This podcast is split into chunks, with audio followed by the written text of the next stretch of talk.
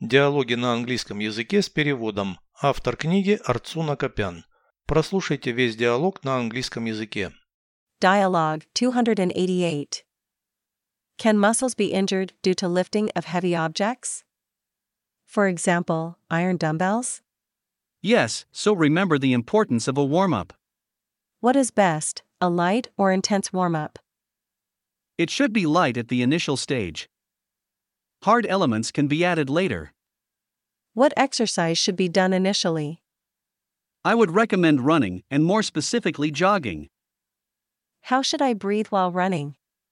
Breathe steadily and deeply. Don't hold your breath as you run. Переведите с русского на английский язык. Диалог 288. Dialogue 288. Могут ли мышцы повредиться из-за поднятия тяжелых предметов? Can muscles be injured due to lifting of heavy objects? Например, железных гантелей. For example, iron dumbbells? Да, поэтому помните о важности разминки. Yes, so remember the importance of a warm up. Что лучше, легкая разминка или интенсивная? What is best, a light or intense warm up? Она должна быть легкой на начальном этапе.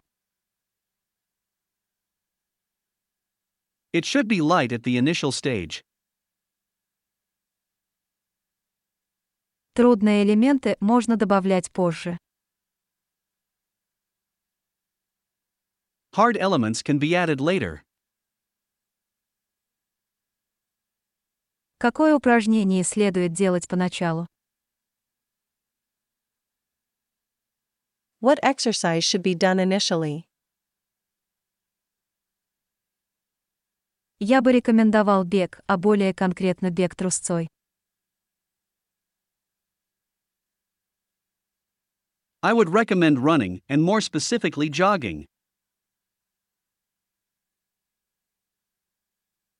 Как надо дышать во время бега? How should I breathe while running? Дышите равномерно и глубоко. Breathe steadily and deeply.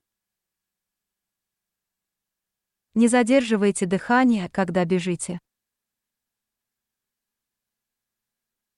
Don't hold your breath as you run.